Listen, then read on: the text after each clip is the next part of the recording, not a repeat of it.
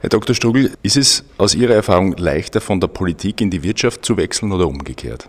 Ich würde sagen, in Österreich ist es umgekehrt ein bisschen einfacher weil das wird sehr kritisch gesehen, wenn jemand aus der Politik in die Wirtschaft geht.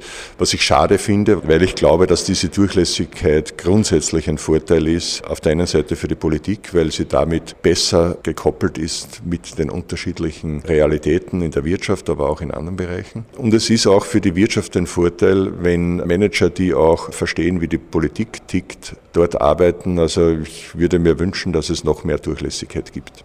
Heute beschäftigen Sie sich mit dem Energiemarkt. Da passieren große Veränderungen. Deutschland steigt in den kommenden Jahren aus dem Atom- und, und, Kohlestrom aus und gleichzeitig sollen wir in 20 Jahren womöglich alle mit Elektroautos fahren.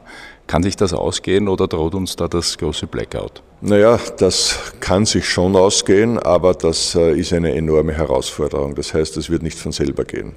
Man muss große Anstrengungen unternehmen, auf der einen Seite, äh, um die Infrastrukturen herzustellen, die diese Systeme dann brauchen. Auf der anderen Seite brauchen wir, wenn wir umsteigen von fossilen Erzeugungen äh, in erneuerbare, natürlich auch diese zusätzlichen Kapazitäten. Und wir brauchen intelligente Lösungen, Smart Grids, Smart Meters, und auch smarte Produkte, die diesen Stromverbrauch äh, intelligent managen. Und das äh, muss man vorantreiben mit Forschung, mit Marktanreizen. Und da muss die Politik auch wissen, wenn wir alle das wollen, dann müssen wir dafür auch etwas tun. Die europäische Jugend macht sich Sorgen um den Klimawandel und geht deswegen auch auf die Straße. Gibt es auch Auswirkungen, die Sie in Ihrem Unternehmen spüren? Stichwort Trockenheit. Wie können Sie darauf reagieren?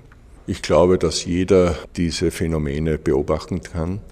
Und ich verstehe daher auch, dass äh, junge Menschen sich darüber sehr viele Gedanken machen und dass sie daher auch von unserer Generation erwarten, dass wir handeln. Wir spüren das auch äh, bei Verbund, etwa bei der Wasserführung äh, für unsere Kraftwerke.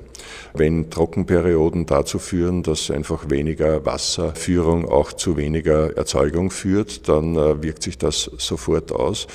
Und das, was äh, die Politik international will, nämlich mit den geeigneten Maßnahmen dazu beizutragen, dass die Erwärmung äh, begrenzt wird, ist richtig. Sie erfordert aber enorme Anstrengungen, damit wir diesen Klimawandel auch günstig beeinflussen können, dass also diese Erwärmung nicht in diesem Ausmaß fortschreitet.